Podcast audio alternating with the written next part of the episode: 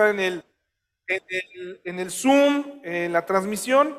Eh, voy a, prácticamente todos están con la cámara apagada, así que no creo que se, que se distraigan, ¿verdad? Bueno, pues, ¿qué les parece si me acompañan en una oración para comenzar esta enseñanza en esta hermosa mañana? ¿Ya estamos en otoño, hermanos?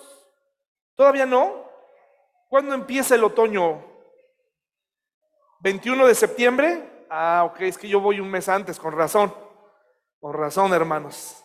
Vamos a hacer una, una oración. Acompáñenme, por favor. Señor, te doy muchas gracias porque nos permites estar juntos esta mañana. Eh, tu palabra, Señor, es efectiva, es veraz, es eh, cortante, es penetrante, Señor, nos, nos redarguye.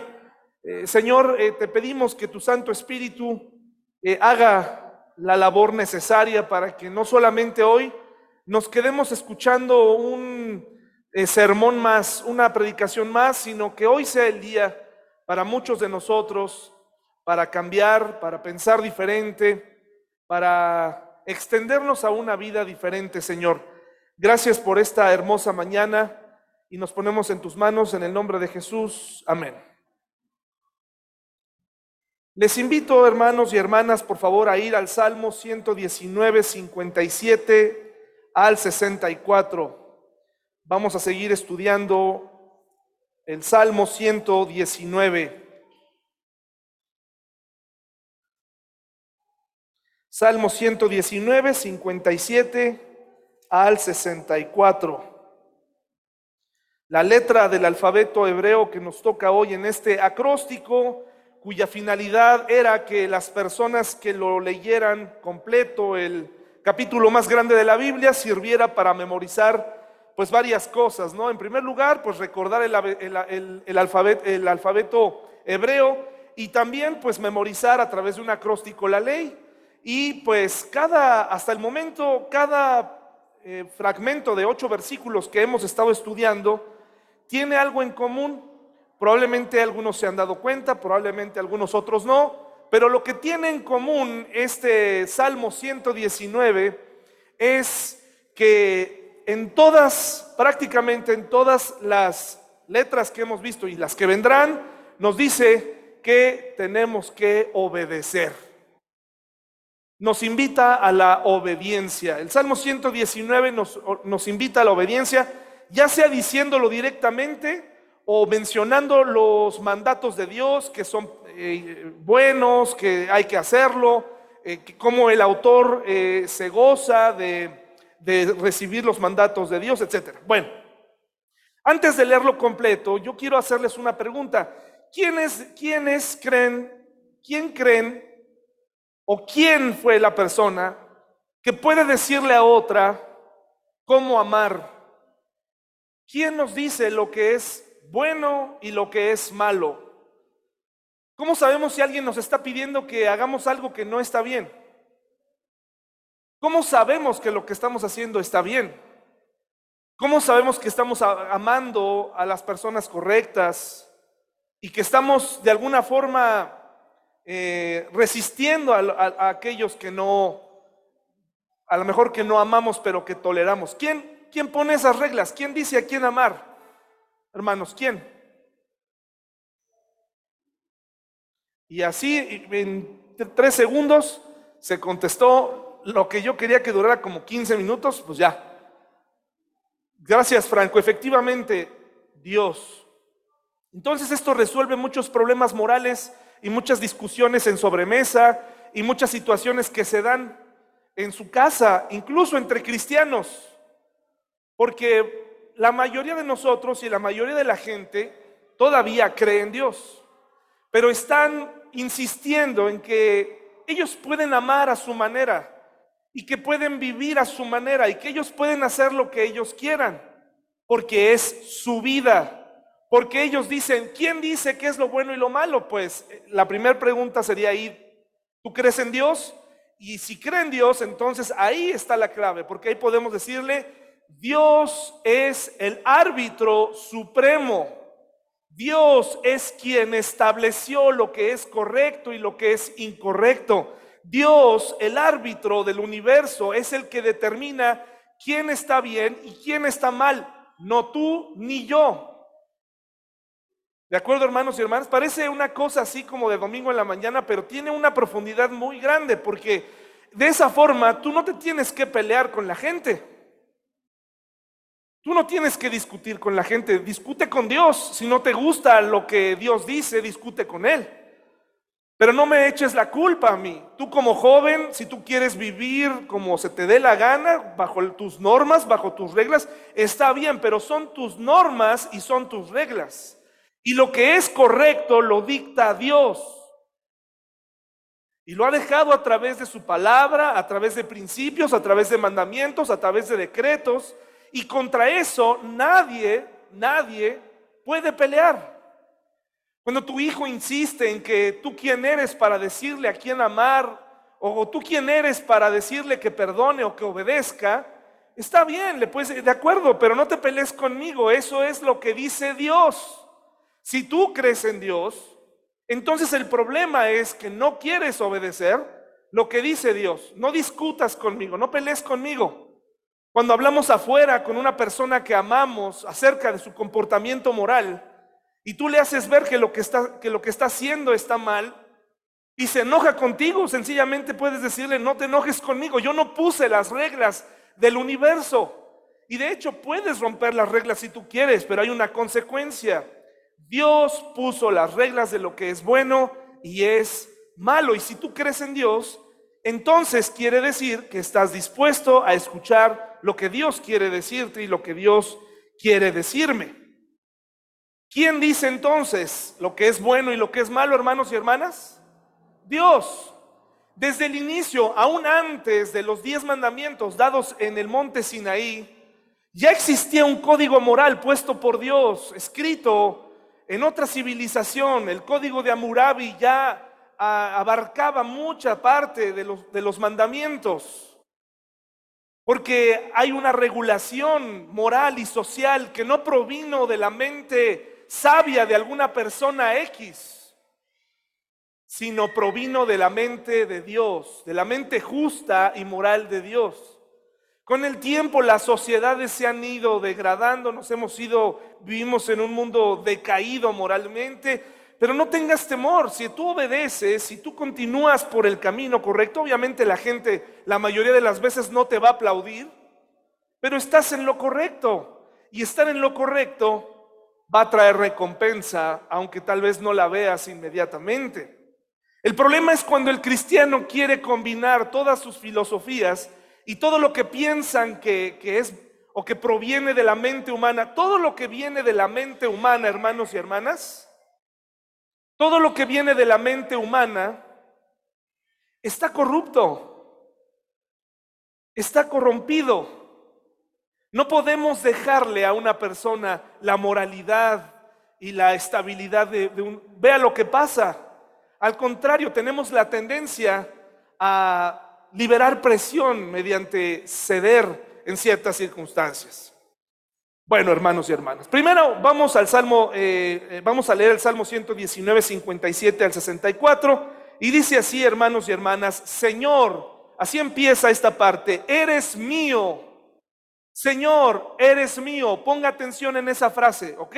Señor, eres mío, prometo obedecer tus palabras, deseo tus bendiciones con todo el corazón, ten misericordia como lo prometiste Consideré el rumbo de mi vida y decidí volver a tus leyes. Para aquellos que piensan que el libre albedrío no existe, porque hay cristianos que piensan que el libre albedrío no existe, que todo está ya escrito y, y que no se puede cambiar nada y que somos seres que ya prácticamente ejecutan un plan preestablecido por Dios.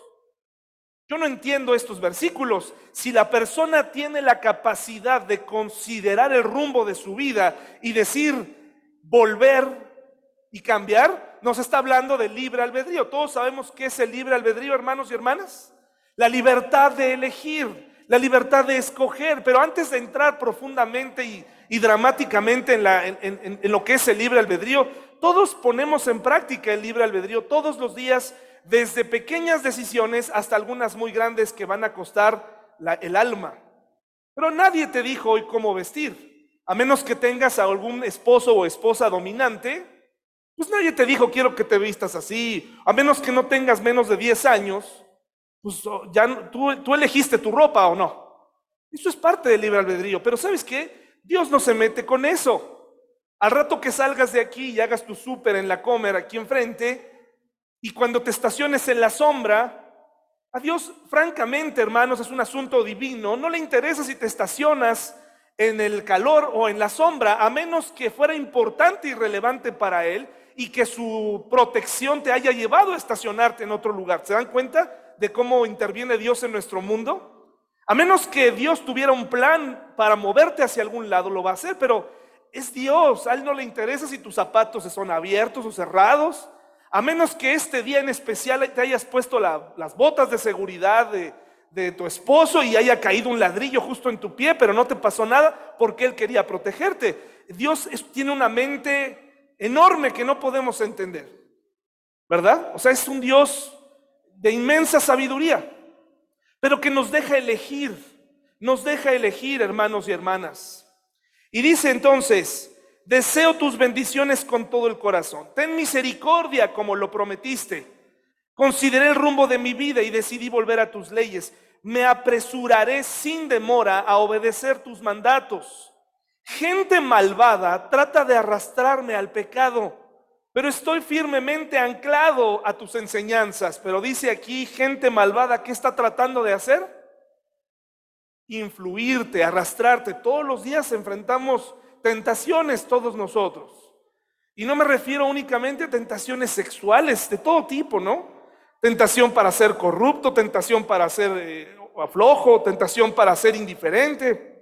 En fin, hay una serie de tentaciones que vienen a diario y que incluso vemos que la están haciendo algunas personas que amamos y que nos quieren arrastrar. Pero ¿cómo se detiene de este torbellino que a veces pareciera eh, difícil? ¿Cómo, quién, qué, ¿Cuál es el ancla que nos impide que nos vayamos con esa corriente? Según este versículo. ¿Qué es, hermanos? ¿Ya lo leyeron? ¿Qué es lo que impide que, no, te, que no te vayas? Ahí está. ¿Cómo? A ver, hermanos, léanlo ahí, por favor. Gente malvada trata de arrastrarme al pecado, pero ¿qué? Estoy firmemente, pero ¿en, dónde? ¿En dónde? En mi voluntad, en, en, mi valor, en mi, en mi fuerza de voluntad, ¿no? Aquella persona, claro, en tus enseñanzas, porque imagínate, aquella persona que intenta dejar de fumar y no puede, ¿es más pecadora que otra? Aquella persona que toma y no puede dejar de tomar, y me refiero allá a, volúmenes importantes, ¿es más pecadora que la que, que otras personas? Entonces, ¿dónde está el problema, hermanos y hermanas? ¿Dónde está el problema? Que no estamos haciendo caso de los mandamientos. No, no, no nos estamos confiando demasiado en nuestra, en nuestra voluntad, en nuestra fuerza de voluntad. Hemos visto demasiadas veces Rocky, hemos visto demasiadas veces la, escalinata subiendo, ¿no? Y creemos que nosotros un día de estos la vamos a subir corriendo cuando nunca nos preparamos para ahí. ¿No les ha pasado que ha llegado a usted y ya viene esa fecha en donde usted dice, ya viene el año 2023 y, los propósitos vienen a mí y, los deseos de ser mejor y de bajar de peso y no llegas muy lejos porque realmente sales un día, sales a correr y te das cuenta de la realidad. Tuviste COVID dos, tres, cuatro veces, Dios te libró de todas no tienes ninguna condición física, pero quieres dar una corrida de 10 kilómetros porque, porque tu voluntad y tu fuerza de voluntad es muy grande, piensas tú. ¿Es suficiente, hermanos y hermanas? ¿Es suficiente el poder de la mente? Yo no, yo no, yo no niego que la mente tiene poder. Sí tiene poder por la actitud. Yo no lo niego. Pero ¿es suficiente una persona que está enferma con la mente sanarse, hermanos? ¿Sabía que hay gente hoy en día preparándose para sanarse a sí misma con la mente? Imagínese, eh, una cosa es la actitud y otra cosa es dejarle a la mente, a tu mente caída y sin preparación, decirle a tu cuerpo, sánate, sánate, te vas a sanar, no tienes nada, no te preocupes. Esas son enseñanzas de la nueva era que no tienen ningún fundamento, hermanos. Tú necesitas a Dios en tu mente, en tu alma, en tu corazón, en tus sentidos, en todas partes. Y necesitas entregarle tu voluntad para que finalmente puedas ver cambios en tu vida. Para que finalmente podamos entregarle esos hábitos que nos han acompañado durante mucho tiempo. Y luego dice, hermanos, me levanto a medianoche para agradecerte por tus justas ordenanzas. Soy amigo de todo lo que de todo el que te teme, de todo el que obedece tus mandamientos. Oh Señor, tu amor inagotable llena la tierra, enséñame tus decretos. El Señor en muchas ocasiones, Dios en su palabra, nos dejó la indicación de congregarnos precisamente para luchar juntos. No para fingir juntos que todo está bien. No para que finjamos todos que tenemos vidas hermosas, matrimonios felices y que no nos peleamos en casa, que tus hijos son una maravilla y que tú puedas demostrarle a un hermano, a otra hermana, lo, bien administrada que eres, lo bien administrado. Eso es una farsa, hermanos. Todos tenemos problemas. Y la iglesia nos sirve precisamente para juntos salir adelante. No deberíamos juzgarnos tan severamente, no deberíamos acabarnos tan severamente cuando hay problemas y situaciones que se saben en la iglesia. Debemos apoyarnos para salir adelante. ¿Por qué obedecer, hermanos? ¿Por qué debemos obedecer? Una compañera de trabajo me dijo una frase una vez que se me quedó para siempre, que a su vez ella escuchó de su papá, y decía, el que obedece no se equivoca. ¿Ya la habían oído esa frase? El que obedece no se equivoca. Si tú le diste mala indicación a tu hijo y se equivocó, pues no fue culpa de él, ¿verdad? ¿De quién fue culpa? del que dio la orden. La frase no está en la Biblia, esto no existe, este versículo no existe. Pero en otras palabras lo que podemos entender es que si tú obedeces a Dios, aunque todo el mundo te diga te estás equivocando, aunque todo el mundo te trate de influir, estás en lo correcto.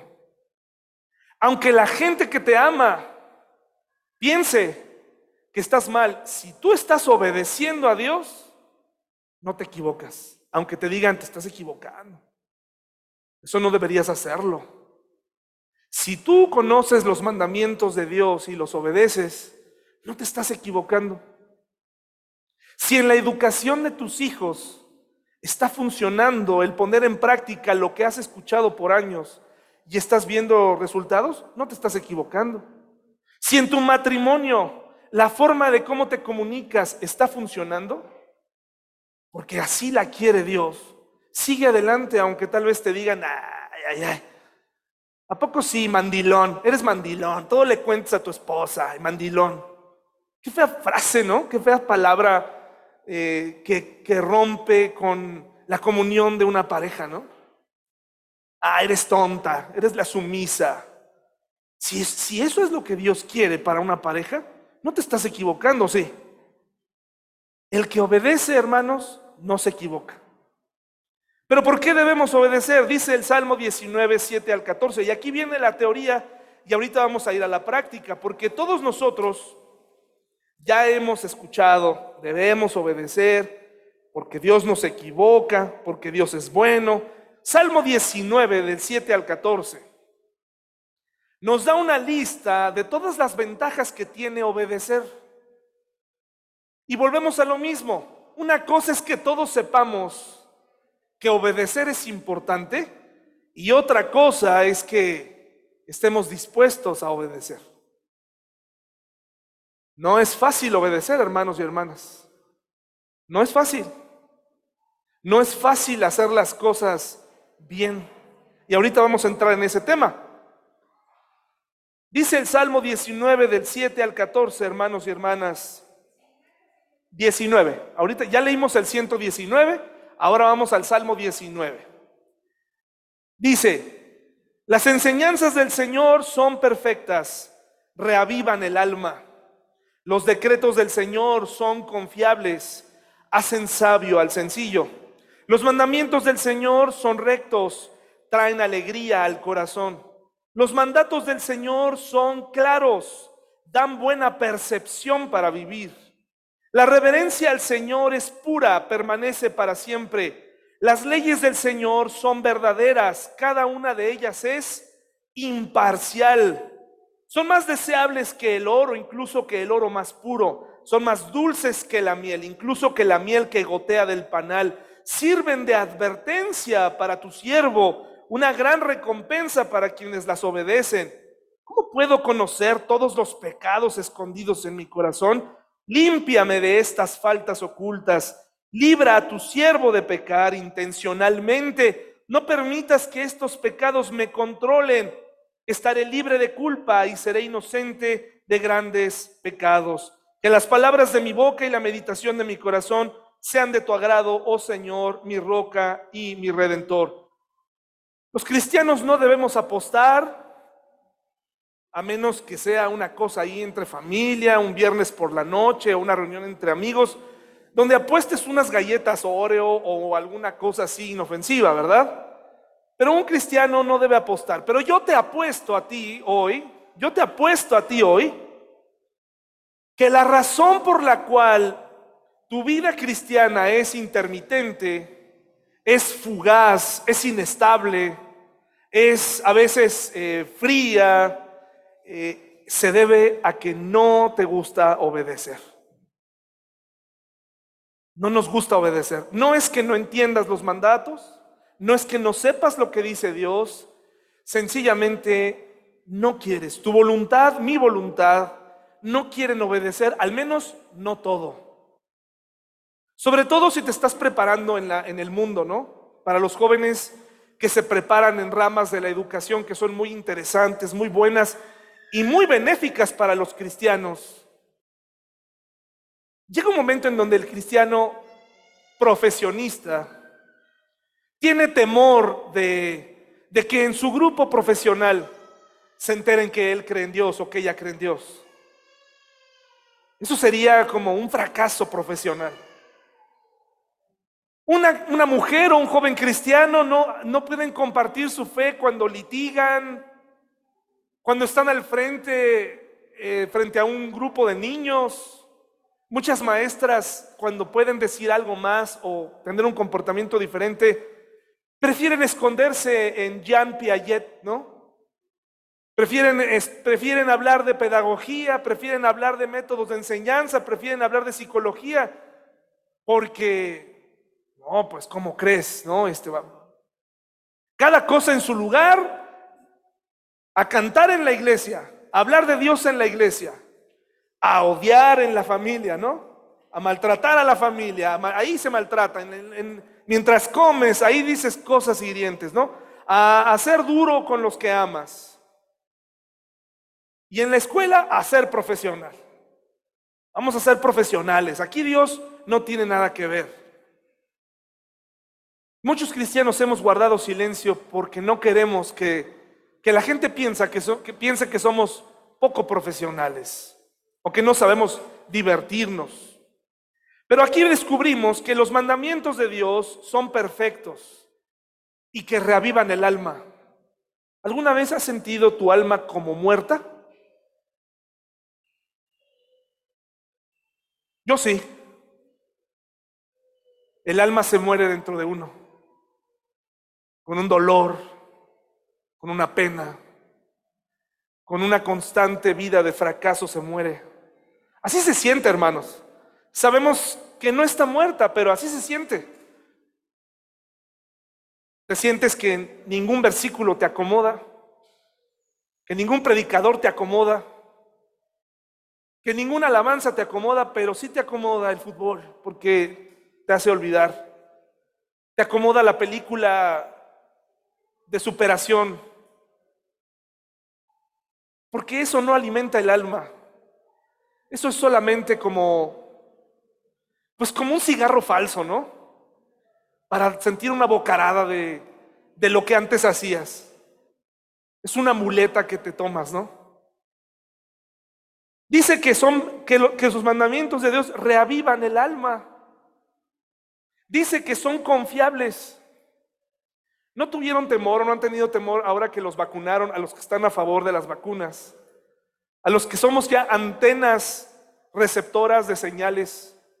De las 5G, yo soy uno de ellos. Recibo llamadas también, escucho voces. ¿No dejaste de tener desconfianza? ¿No volteaste? ¿No volteaste a ver la vacuna? Así como, ¿qué me van a echar? Ya estoy aquí, yo estoy a favor, pero yo sí, soy una persona desconfiada.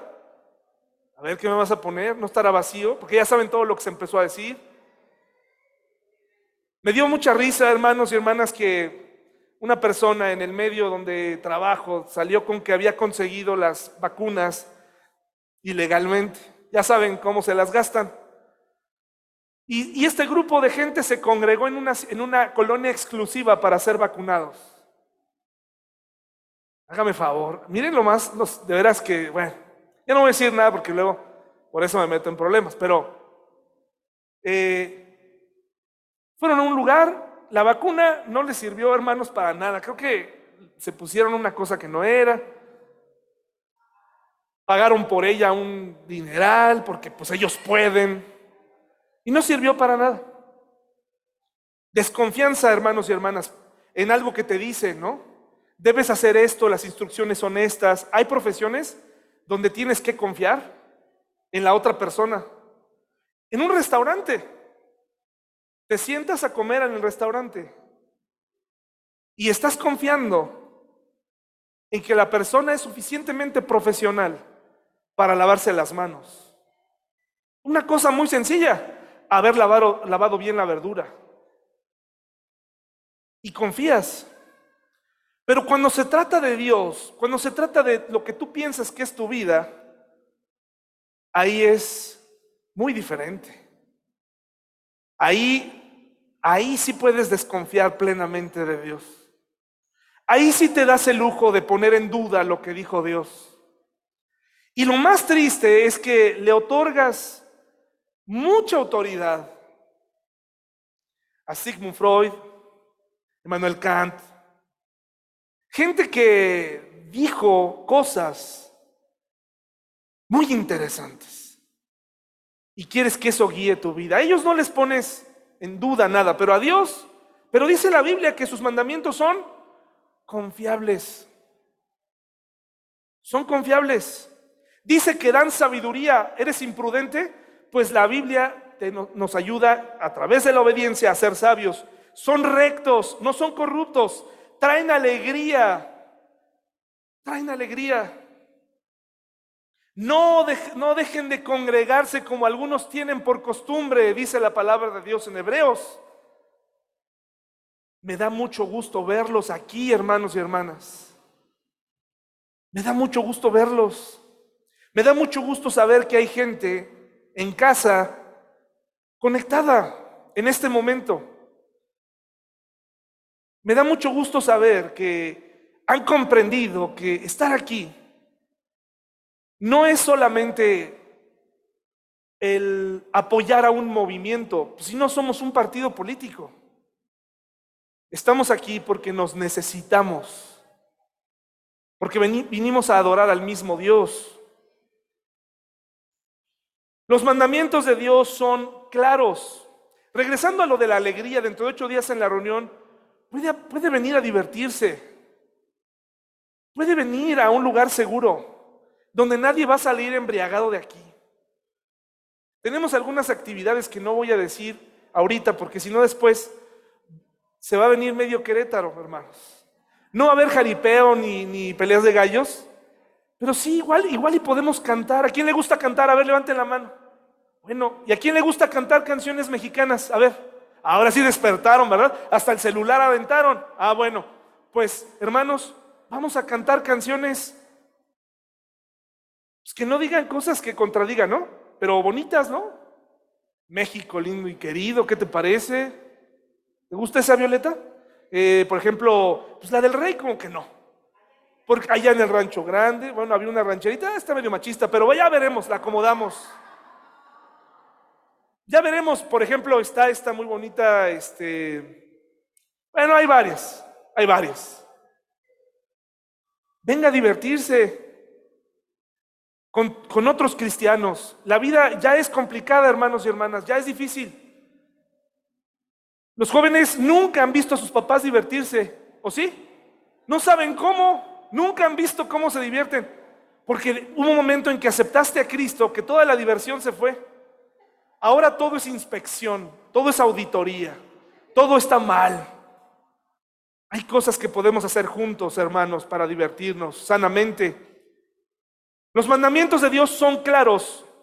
Hay aquí alguno que dirá, no, es que son bien, son ambiguos. No es cierto. Son tan claros que son difíciles de obedecer. Son claros. Dan percepción para vivir. No sabes qué hacer no sabes qué estudiar, no sabes qué, a qué dirigirte, no sabes en qué ministerio servir en la iglesia, lee tu Biblia, hermano y hermana, lee tu Biblia. ¿Cómo puedes ayudar a tu iglesia? ¿Cómo puedes hacer que otras personas se animen? A fuerza tenemos que tener un ministerio a la medida para ti, para que te puedas activar. Muchas gracias por los que se han integrado a limpiar el templo. Muchas gracias dan percepción para vivir, provocan reverencia, son imparciales, traen recompensa, son advertencia. No cabe duda, hermanos, que una de las cosas más difíciles en la vida cristiana es que cuando los matrimonios se rompen a consecuencia de que uno de los dos cometió una mala decisión, ¿no? El mandato de no adulteres es una advertencia antes de que te metas en un lío terrible, de nervios, de ocultar cosas. La advertencia es, no adulteres. Pero hay una cosa antes para los hombres, no mires a una mujer para codiciarla, porque eso ya es adulterar. Para todos aquellos que dicen que no tiene nada de malo ver el menú de un restaurante, ¿no? Dando, dando alusión a esta actividad. No te lo permitas, porque eso da a luz problemas. Libran de pecar intencionalmente. Entonces, cuando el salmista dice esto, es que hay ocasiones en las que muy pocas veces pecamos a lo mejor sin darnos cuenta. Vamos a manejarlo como en un 1%, ¿no? Porque también van a decir, es que yo pegué yo pequé y no me di cuenta. Bueno, vamos a, porque el salmista nos lo, nos lo está diciendo, podemos llegar a pecar sin querer. Pero el salmista dice, no quiero pecar intencionalmente. No quiero fallar intencionalmente. Puede ser que se me vaya eh, una mala palabra, una mentira. Perdón Dios, me arrepiento y, y voy y pido disculpas. ¿De acuerdo? Pero dice el salmista, no quiero pecar intencionalmente. También el versículo 13 dice que nos libran de la culpa y que provocan alabanza a Dios. Sabemos todos los beneficios de obedecer, hermanos. Y si no lo sabías, hoy ya los tienes bien claros. O sea, obedecer es lo máximo. Es el equivalente a comprar esa semilla milagrosa que te recomendaron, ¿no? Que le eches a tus licuados, ¿no? La avena, ¿no? Qué bárbaro, la avena es increíble, tiene beneficios, antioxidantes. Yo pudiera darle el tiempo aquí a Pablo y nos diría todos los beneficios de los productos que vende y todo. Muy bien, todos sabemos el producto atrás, leemos. Somos una cultura que ya lee un poco más lo que traen las cosas, ¿no?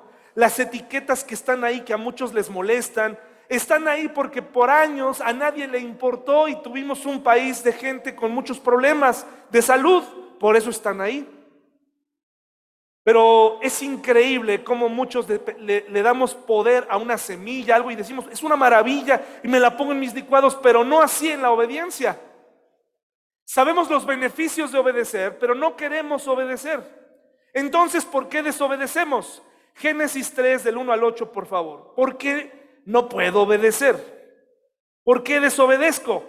Génesis 3, del 1 al 8, el libro del Génesis, como su nombre significa, los orígenes, nos muestra un panorama muy interesante. Adán y Eva habían sido creados en un ambiente inmejorable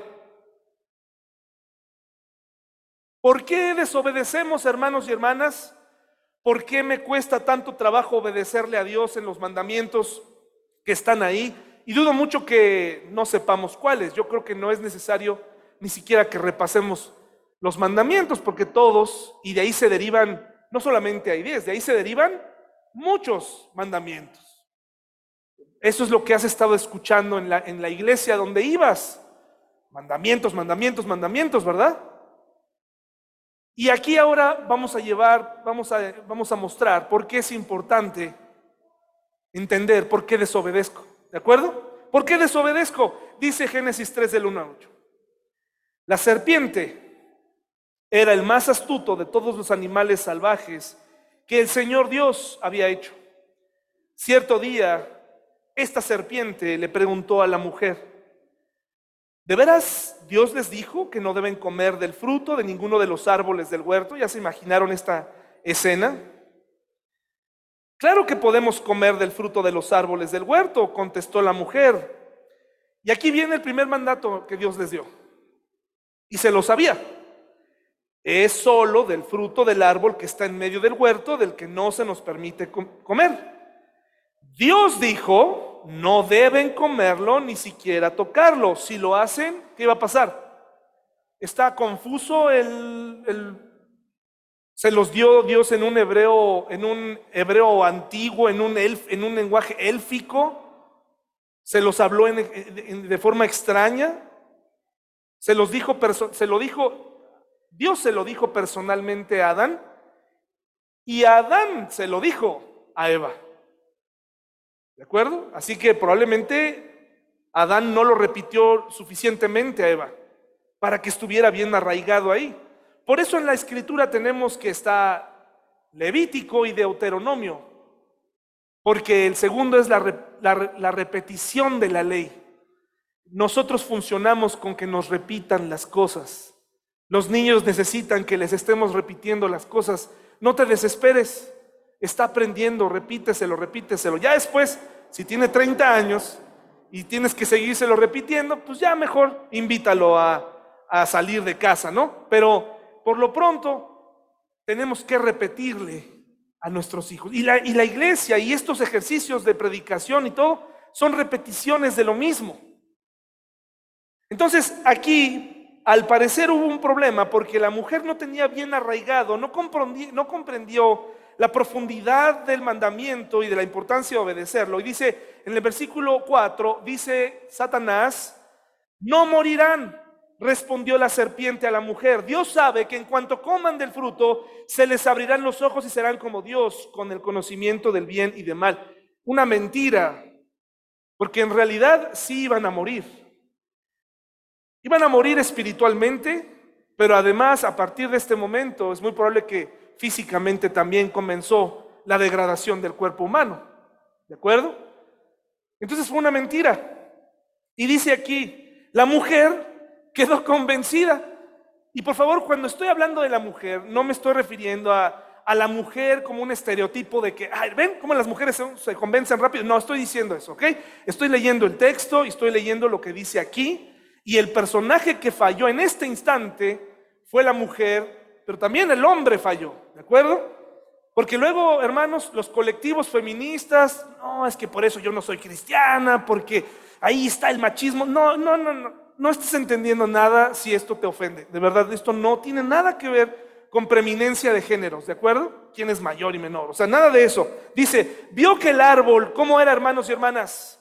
Era hermoso. Fíjense, fue tentada por los ojos. Hasta este momento no había considerado el árbol. Sencillamente, si Dios dijo que ese no, pues ese no. Pero en este momento la tentación entra en acción y dice aquí que el árbol era hermoso y su fruto parecía delicioso y quiso la sabiduría que le daría, así que tomó del fruto y lo comió. Después le dio un poco a su esposo que estaba con ella y él también comió, así de fácil. En ese momento se les abrieron los ojos y fue una apertura de ojos Terrible, hermanos y hermanas. No fue una, no fue como cuando tú abriste los ojos para Cristo, ¿no? Que dijiste, ¿cómo me había perdido de esto? Aquí fue para mal. Se dieron cuenta de una realidad nunca antes vivida. Se encontraron desnudos y se encontraron extrañamente eh, con miradas extrañas y sentimientos extraños. Y, no sé si es como cuando tú sientes, no encuentro el, el, el ejemplo adecuado para, para expresar cuando estuviste guardando algo por mucho tiempo y ves cómo se ensucia. Discúlpenme, a lo mejor no tiene nada que ver o no es lo mejor, pero por ejemplo, compras unos tenis, unos zapatos y ves la suela cómo está limpia y te cuesta trabajo pisar en un lugar que está sucio y bueno, ya después te acostumbras, pero el primer paso es, oh, y ando aquí, ¿no? Y me trajeron este lugar todo polvoso y, y bueno, pues ya se va. Así trato de ver cómo esta pareja se empieza a dar cuenta algo acabamos de hacer mal, acabamos de fallar, esto ya no va a volver a ser lo mismo jamás. ¿Y qué hicieron? Se escondieron, esconderse trajo como resultado, pues que Dios mismo tuviera que matar a un animal para ofrecer la piel, para cubrirlos. Fue la primera vez y fue las señales de lo que vendría más adelante en los sacrificios, el derramamiento de sangre. Fue como el antesala, aunque en este momento todavía no estaba instaurado. Qué interesante, hermanos y hermanas, que la mujer se convenció. Dice, en ese momento se les abrieron los ojos y de pronto sintieron vergüenza por su desnudez. Entonces cosieron hojas de higuera para cubrirse. Cuando soplaba la brisa fresca de la tarde, el hombre y su esposa oyeron al Señor Dios caminando por el huerto. Así que, ¿qué pasó, hermanos? Se escondieron del Señor entre los árboles. Ya nunca más volvió a hacer lo mismo. La caída fue importante. ¿Por qué desobedecemos, hermanos? Porque desobedecer es la otra opción. Si usted es un cristiano que le gusta filosofar y se pregunta, si Dios ya sabía que el hombre iba a pecar, ¿por qué le puso un árbol? ¿No hubiera sido fácil, mejor que ya cayeran y ya mandar al Salvador? No, hermanos. Desobedecer es la otra opción para que tu libertad sea eso, una libertad. Desobedecemos porque siempre tienes otra opción. Siempre tienes otra opción. Siempre tienes otra forma de hacer las cosas. Eso es parte de la vida.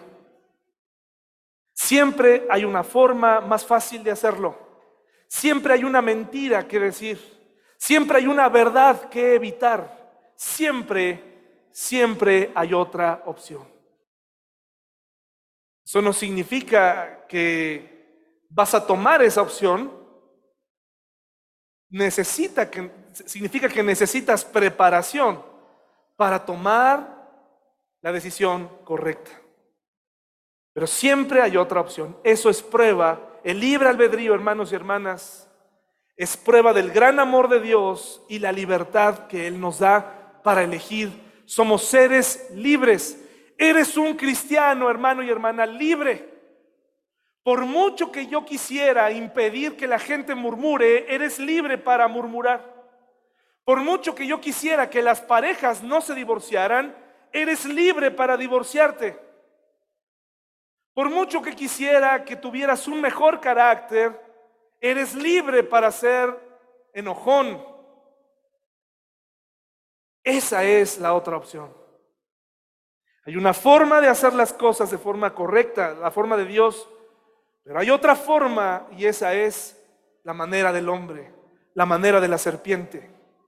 Cada vez que hagas algo incorrecto en tu libre albedrío, en el uso de tu, en el conciencia, en el uso de tu voluntad, por favor, hermano y hermana, analiza muy bien lo siguiente. ¿Estoy por el camino de Dios o este es el camino de la serpiente?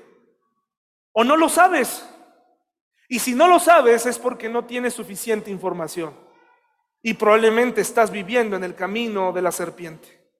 Y caminar por ahí va a traer problemas cada vez más profundos, más difíciles, más oscuros.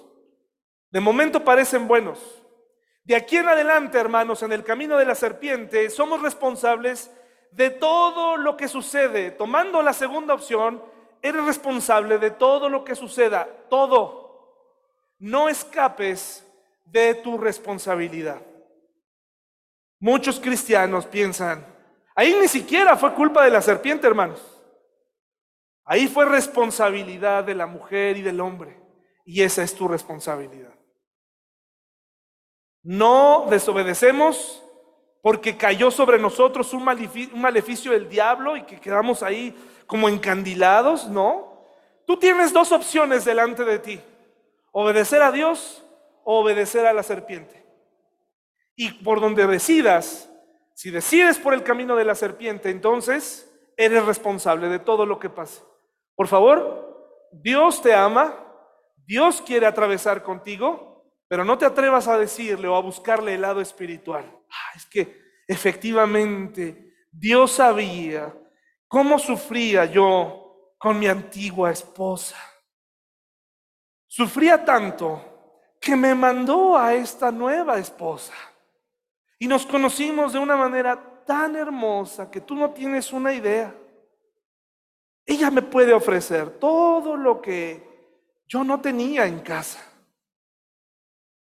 Dios es bueno.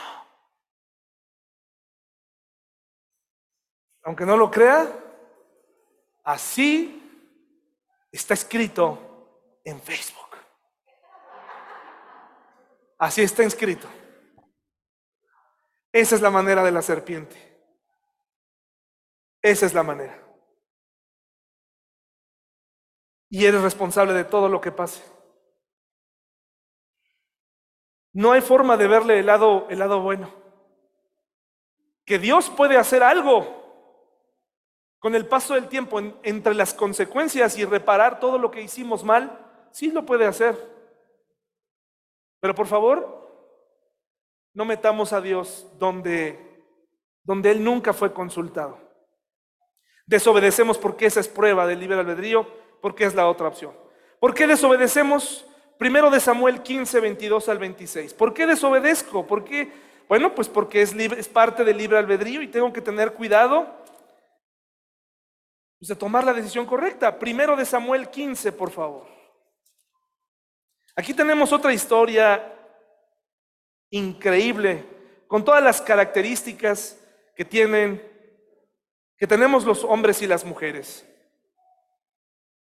Primero de Samuel 15, 22 al 26. Le doy un poco de contexto de lo que está pasando aquí. El primer rey de Israel ha dado la, Dios le ha dado la indicación a este rey que tiene que hacer algo muy complicado. Muy difícil. Una cosa que, que solamente se puede hacer si confías en que Dios sabe lo que está haciendo, que es confiable. Si no, realmente no tendría sentido. Pero en el versículo 22 al 26 ya se están viendo las consecuencias. La indicación, hermanos, para el primer rey de Israel en contra de los amalecitas era la siguiente. Vas a ir con esta nación y vas a eliminarlos a todos. Vas a matar a todos. Saúl seguramente tuvo sus preguntas a los hombres, ¿verdad? Sí, Saúl, a los hombres. ¿A las mujeres? también a las mujeres. A los niños, también a los niños. En este momento, los detractores de la Biblia usan estas cosas sin saber qué pasó para decir, ¿ves? Este es un Dios carnicero, este es un Dios que no sabe lo que está pidiendo, ¿no? Es un Dios que le gusta la muerte. No, hermanos y hermanas, estas naciones paganas tenían otras costumbres muy interesantes con sus propios niños. Así que convenía mejor no dejar a esos niños vivir. Imagínense, si es preferible matar a un niño que tenerlo, dejarlo con sus padres, es porque algo estaba sucediendo muy mal. En estas naciones, Dios no se puso a ver, a ver, estos niños me gustan, estos no, por favor, hermanos, antes de que mande a la UNICEF, Antes de que empiece, no, pero ¿por qué? Es que este Dios no lo entiendo. No, hermano, no. No, hermano y hermana, filósofo, psicólogo, antropólogo, eh, cristiano rebelde. No, no, no, no. Por favor, volvemos a lo mismo. Ese sentimiento de decir, es que aquí Dios no me entiende, tú no lo entiendes. Pero Dios sabía lo que hacía en este momento. Dios, Dios no fue, no, no tiene una ruleta eligiendo, Etiopía, estos me los voy a matar de hambre. No es así. No funciona así. Hay mucho que tienes que estudiar y hay mucho que tienes que entender. El mandamiento es difícil, muy difícil. Matar a un niño era una cosa seguramente terrible. Dios nos libre de vivir o ver algo así jamás. Pero la indicación era de parte de Dios para un rey eh, violento, para un rey pagano, para un rey sucio, vil. La indicación era no los dejes vivir. Tienes que eliminarlos. Pero a él se le ocurrió que era buena idea tomar sus propias decisiones, al fin y al cabo tenía libre albedrío y al fin y al cabo era el rey. Entonces dice, primero de Samuel 15, 22 al 26, dice, pero Samuel respondió cuando quiso engañar a Samuel porque se escuchó que había cabras, porque sí ejecutó todo, ¿eh? Menos, este, nomás perdonó el ganado. Imagínense, ustedes creen, hermanos, a ver, Saúl perdonó al ganado, ¿eh? No perdonó a niños. No tuvo, no tuvo problema con eliminar a los niños, tuvo problema con matar al ganado y perdonar al rey para que lea usted la historia completa. Y muy interesante porque empieza a escuchar cómo, ya me lo imagino a Saúl, ¿no? Ya tomé mis decisiones. ¿Cómo se le llama hoy? Este, tiene una frase ahí como gestión, ¿no? Gestioné, gestioné correctamente el asunto, Señor, profeta Samuel. Lo gestioné justo como Dios me lo pidió. Micromanagement, ¿no? Hice esto aquí y acá, perfecto, y tomé una decisión para, por el bien de todos. Dejé a las, lo mejor del ganado. Dejé todo porque Samuel escuchó que empezó. ¿Y qué es ese valido? ¿Qué es eso que dejaste ahí? Y Samuel se enoja con él y le dice, pero Samuel respondió, ¿qué es lo que más le agrada al Señor? ¿Tus ofrendas quemadas y sacrificios? ¿O que obedezcas a su voz? Escucha, la obediencia es mejor que el sacrificio. Obedecer, hermanos y hermanas, es mejor que venir al templo a limpiarlo para limpiar culpas delante de Dios. Tú puedes escoger la actividad más que te parezca a ti, la más baja de todas, para darle a Dios, ay, es que ahora sí, le voy a, a Dios, le voy a dar esta humillación ¿Qué dice aquí, hermanos? Antes de que hagas lo que hagas, la obediencia es mejor que el sacrificio y la sumisión es mejor que ofrecer la grasa de carneros. La rebelión es tan pecaminosa como la hechicería y la terquedad tan mala como rendir culto a ídolos. Así que, por cuanto has rechazado el mandato del Señor, Él te ha rechazado como rey. Entonces Saúl le confesó a Samuel, es cierto, he pecado y mejor valdría que ahí se hubiera quedado. He desobedecido tus instrucciones y el mandato del Señor porque tuve miedo del pueblo y por eso hice lo que ellos me pidieron. No hay nada peor que una persona pusilánime que no asume su responsabilidad. ¿Por qué desobedecemos muchas veces? Porque desobedecer la mayoría de las veces no contradice a las masas y libera presión personal y social. Hoy en día es más fácil desobedecerle a Dios porque desobedecerle a Dios prácticamente es agradar al mundo, agradar lo que otros digan, liberar presión en tu círculo, en tu familia. Dios te pide que dejes de hacer algo y tú vas y lo haces. Dios te ha pedido que no hagas ciertas cosas, que te alejes de ciertas cosas porque te va a ir mal, pero tú vas y lo haces. Obedecer, hermanos, no es fácil cuando el mandamiento es difícil. Y como a nosotros se nos pide, a cada uno de nosotros, una vida diferente, no es fácil obedecer eso porque lo que tú y yo queremos, y me incluyo, es una vida que no lastime a los demás, que no ofenda a la otra persona que no marque una gran diferencia, solamente una diferencia, pero no tan grande. Liberar presión en el salón de clases, liberar presión en tu trabajo, liberar presión en tu familia para que tu familia no se vaya a ofender si mencionas a Dios en algún momento. Ya hay familias aquí que son rehenes de sus familiares. No pueden mencionar a Dios porque, ahora, si vas a mencionar a Dios, pues procura que tu vida esté ahí, ¿verdad? Que, soporte tus palabras. Porque hay gente que menciona a Dios y dice uno, caray, mejor no digas nada, ¿verdad? Pero de lo que se trata aquí, hermanos, es no desobedezcas por liberar presión. Obedece aun cuando el mandamiento sea difícil de obedecer. Aunque no lo entiendas, obedécelo. Aunque sea complicado, obedécelo. Mantente firme. Oye, pero me, están pagando muy bien y tengo que hacer una, pues una transita aquí pues una sola vez. ¿Y qué crees? Desafortunadamente la gente que amamos, o los amigos, o te dicen, no te preocupes, es una vez, pues qué. ¿Y, a poco no te sientes respaldado? Ay, ahora resulta que nadie ha hecho algo así, hermanos. Me siento corrupto. Claro que ha habido un momento en donde alguien te dice, ay, no, no pasa nada. Te saliste del Costco con una pechuga, nadie se dio cuenta y ahí para salirse de ahí con algo está tremendo, pero si lo lograste, casi la familia te aplaude al final, ¿no? Y a lo mejor tienes que decirle, no, regrésalo, ¿no? Ese dinero no es tuyo, eso no es tuyo, regrésalo. Haz las cosas aunque el mandamiento sea difícil. Porque acuérdate de lo que aprendimos al inicio. Te va a traer felicidad, te va a traer paz, te va a traer alegría. ¿Por qué desobedezco? La tercera razón, eh, Éxodo 32 del 1 al 8. Éxodo 32 del 1 al 8. La primera entonces es porque es la otra opción. Está en mi vida, todos los días tengo una, dos opciones. La segunda es porque libero presión y, y generalmente logro,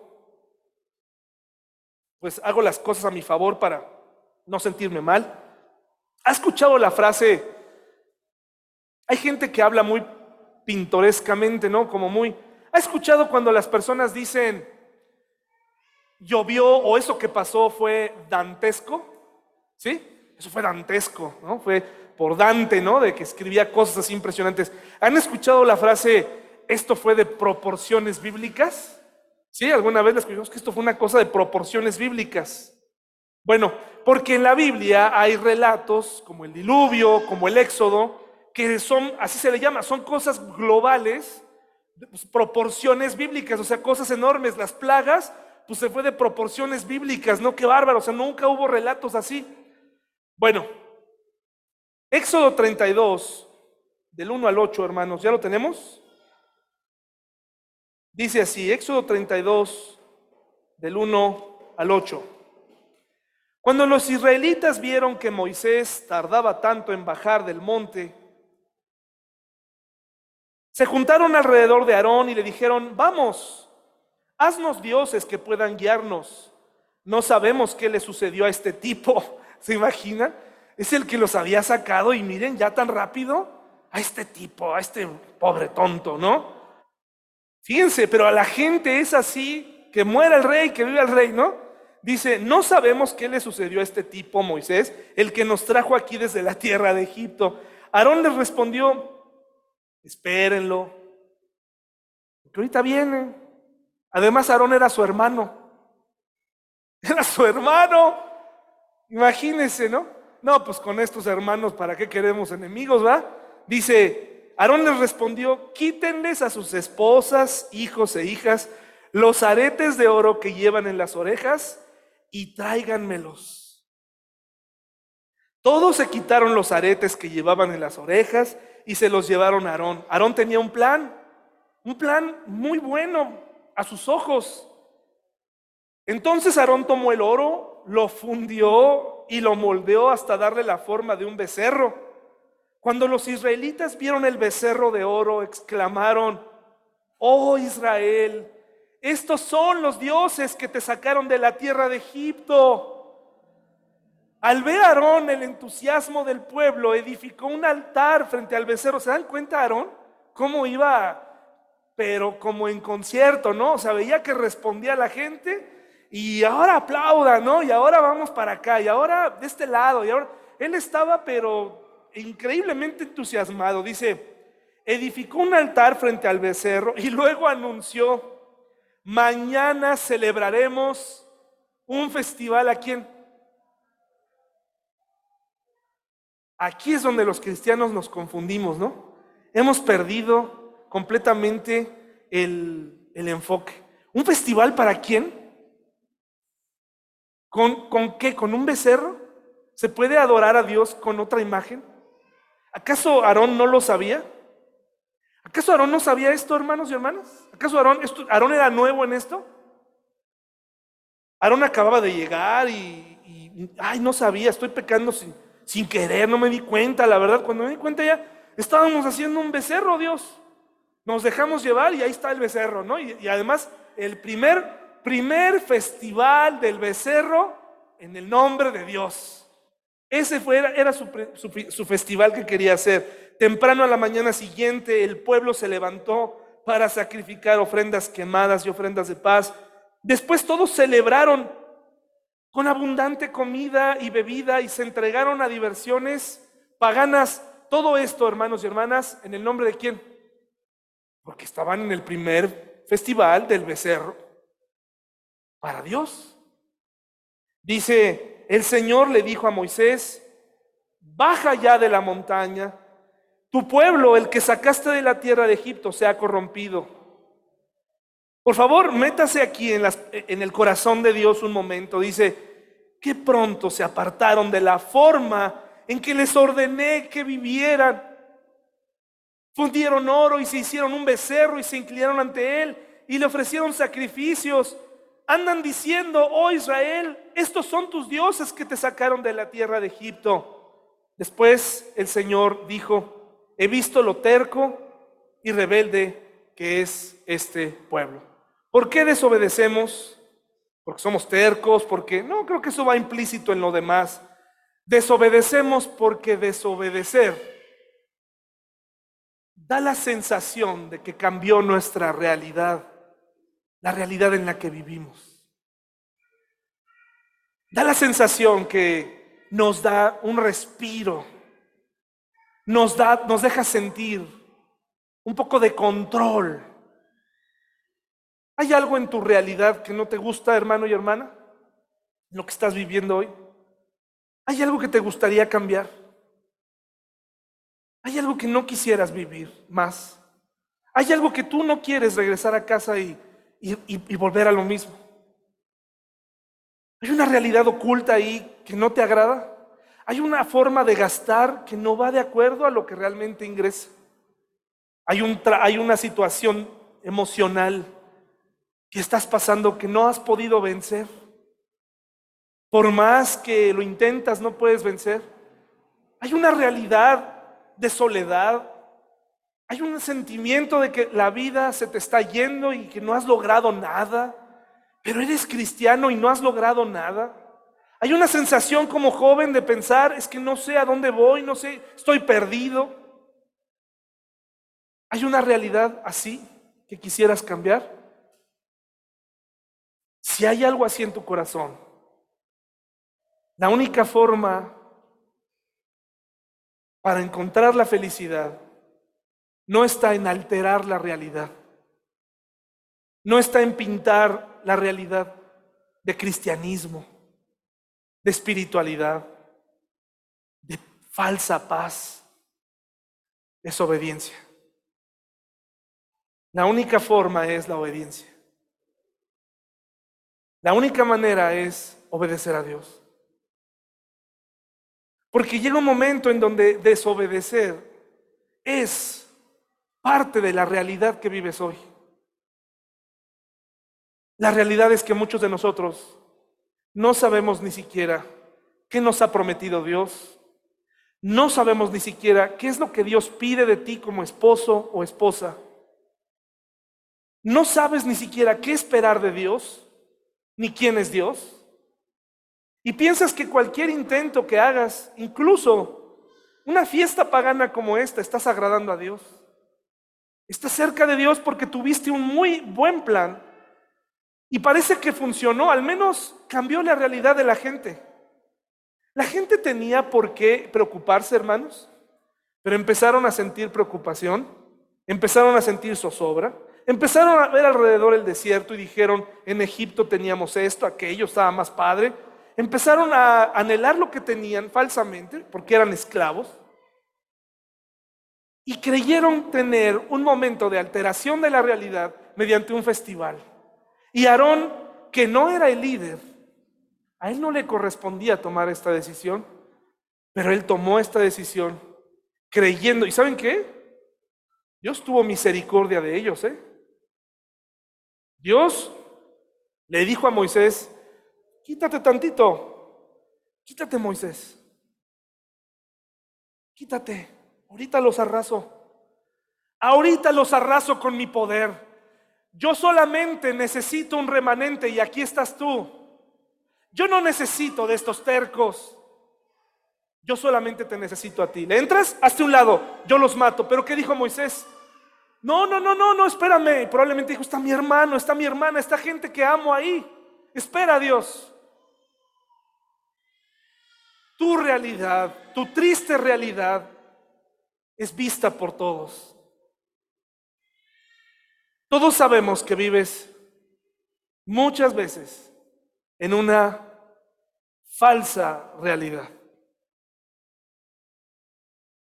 Pintada de cristianismo, de prosperidad, de paz, pero en el fondo, en el fondo, si te dieran oportunidad, tú también harías tu propio festival para sentirte un poquito más en control de las cosas, pero eso no va a traer bendición.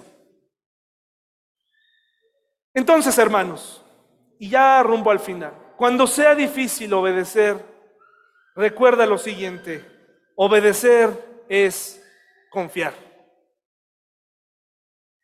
No vayan allá, yo se los voy a contar. En Génesis 22 del 9 al 12 se encuentra la historia de Abraham, quien ha recibido la indicación de sacrificar a su único hijo, Isaac. ¿Qué hizo Abraham, hermanos? ¿A quién de ustedes Dios les pidió que sacrificaran a un hijo? Que levante la mano ¿A quién Dios le pidió algo de proporciones bíblicas en este momento? Oh, sí, a mí me pidió que donara un riñón, que, hiciera yo algo, que, donara dinero, así, en proporciones bíblicas. No, no hermanos. Lo único que Dios te pidió a ti o te ha pedido a ti o me lo ha pedido a mí es, deja a esa pareja, esa pareja no te conviene, esa pareja no me ama. Eso es todo lo que te pidió. Pero tú dijiste, no, no, no, ¿qué pasó? ¿Novios? Ahí sí no. Ahí sí no, pero es todo lo que te pidió. No quieras comparar a un hombre al que le prometieron tener una nación enorme de su simiente y que Dios haya querido decirle, sacrifica a tu hijo y que no tiene nada que ver con lo que te pidió. Dios claramente te lo ha dicho muchas veces, cambia tu carácter Cámbialo ya. Es momento de extenderte a una vida diferente. Es momento de cambiar este hábito. Deja esa relación que no te conviene. Deja ese trabajo. Pero tú quieres mezclar las cosas y hacer creer que Dios te está pidiendo algo de proporciones bíblicas que tú no puedes hacer. Es el corazón desobediente que tenemos, terco, que ha pasado de generación en generación. Dios te ha pedido cosas que tú puedes hacer, pero no queremos hacerlas. ¿Qué tenía Abraham que no tuviéramos nosotros? Llevó a su propio hijo, llevó a su propio hijo a morir hasta que Dios lo detuvo y le dijo, no, ya vi, ya vi que vas en serio, ya vi que lo tuyo sí es en serio, ya vi que tú quieres obedecer a Dios. Obedecer es entender que la obediencia es un asunto de preparación constante. Daniel 10, por favor. Obedecer es un asunto de preparación constante. Daniel 10 del 11 al 12. Daniel 10 del 11 al 12. Daniel vivió muchas cosas con diferentes reyes. Uno de ellos quería que le diera un sueño sin ni siquiera tener datos, ¿no? Y quiso que lo que interpretara y Dios le dio la información de forma inédita. Pero Daniel enfrentó muchos problemas a lo largo de su ministerio. Desde saber que sus, sus, amigos estuvieron a punto de morir hasta el foso de los leones. Dice Daniel 10, del 11 al 12, dice, fíjense, Daniel era un hombre de oración y estaba en un momento difícil y dice, en ese momento del versículo 10, 10, capítulo 10, versículo 10, en ese momento una mano me tocó y aún temblando me levantó y me puso sobre las manos y las rodillas. Entonces el hombre me dijo, Daniel, eres muy precioso para Dios. ¿Se imaginan? En tu momento de más preocupación, en tu momento de, estar destrozado ahí, que tú puedas saber esta realidad.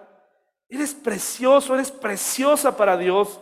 O sea, Dios sabe lo que te duele. No es necesario eh, fingir que no te duele. Dice, entonces el hombre me dijo, Daniel, eres muy precioso para Dios, así que presta mucha atención a lo que tengo que decirte. Ponte de pie porque enviaron a ti. Cuando me dijo esto, me levanté todavía temblando. Entonces dijo, no tengas miedo, Daniel. Desde el primer día que comenzaste a qué, hermanos y hermanas, a orar para recibir qué? Entendimiento. Y luego, ¿qué cosa, hermanos? Y humillarte delante de tu Dios, tu petición fue escuchada en el cielo. Y miren lo que sigue, he venido en respuesta a tu oración. Qué manera tan maravillosa de ser liberado de una situación tan tremenda. ¿No quisieras tú sentir esto? Empieza preparándote para obedecer. Cuesta trabajo obedecer, prepárate para obedecer. Prepárate todos los días para tomar decisiones importantes. Pídele a Dios valor. Tú ya sabes lo que tienes que hacer, pero no lo quieres hacer, hazlo. Y luego dice, humíllate. Desde ese día, desde ese primer día, el Señor no, no tiene una tarjeta de, mira, ya llevas 10 días, ahora sí ya voy a escuchar tu oración. Él mira el corazón y dice, desde el primer día que te humillaste, he escuchado tu corazón. Y aquí estoy en respuesta a esa oración. Obedecer es entender que la obediencia es un asunto de preparación constante. Y por último, hermanos, obedecer es apropiarte de Dios. El Salmo 119, 1 comienza con la frase, eres mi Dios, eres mi Dios. Mateo 26, 36 al 42. Mateo 26, 36 al 42.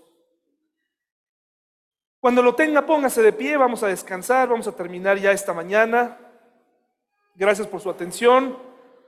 Mateo 26, 36 al 42. Repito entonces, obedecer es confiar. Obedecer es entender que la obediencia es un asunto de preparación constante. Es una batalla que se gana orando, y obedecer es apropiarte de Dios. Apropiarte de Dios. Apropiarte de quién es Dios. Mateo 26, 36 al 42.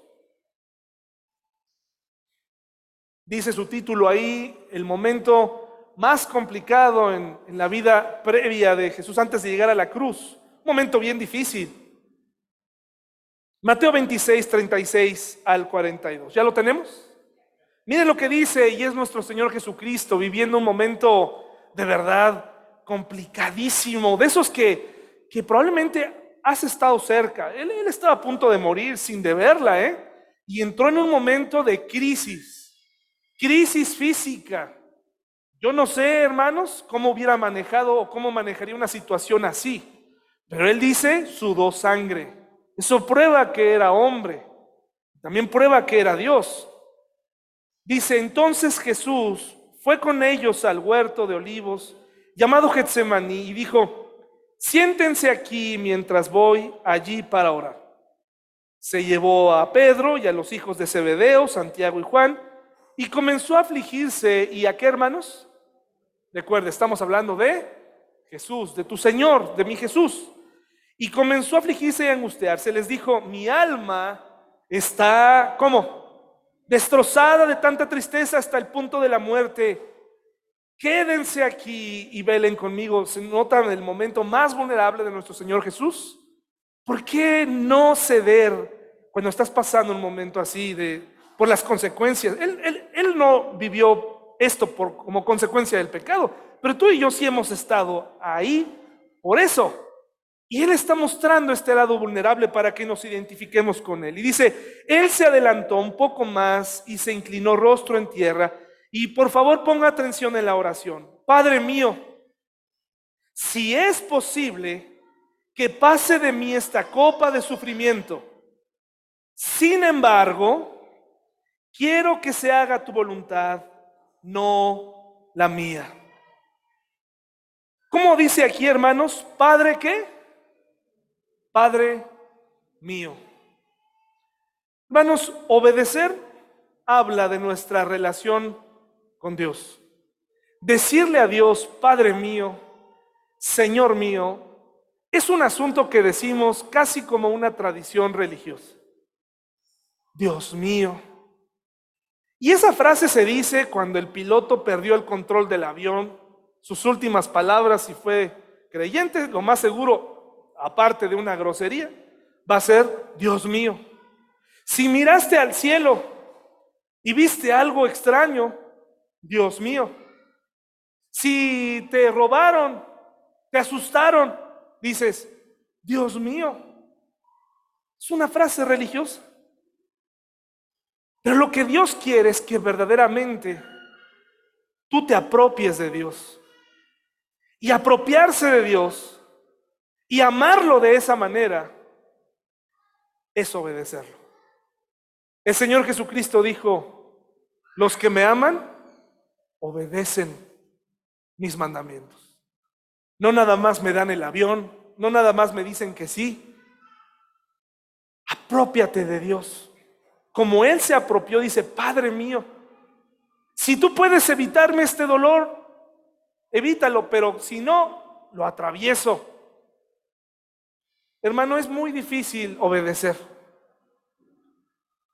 Tan es así que la Biblia está llena de recordatorios para obedecer. Pero esa es la clave prácticamente de la vida cristiana y de la felicidad. La obediencia a tu Dios, no a mí, no a un libro, a tu Dios quien dejó su carta para ti, para que puedas confiar en que Él sabe lo que hace. Apropiate de Dios este día. Sal creyendo, Él es mi Dios. Lo voy a obedecer. Él es mi Padre. Él es todo para mí. Lo voy a obedecer. Vamos a orar, hermanos. Señor, es muy difícil para nosotros ceder. Tenemos también un corazón terco, un corazón que nos, nos hace regresar al mismo punto de partida. Por favor, Así como tú nos amaste, así como tú nos llamas tus hijos, nosotros también queremos llamarte Padre y entender toda la extensión de la palabra, llamarte Señor y estar dispuestos a obedecerte. Nos ponemos en tus manos, Señor, y te pedimos que tú nos permitas salir de aquí hoy diferentes, con el anhelo de ser cristianos obedientes. En el nombre de Jesús. Amén. Gracias, hermanos y hermanas, pues por su atención. Los que han decidido ofrendar esta mañana, ahí están los ofrenderos. Los que van a participar en la actividad del próximo sábado con libertad,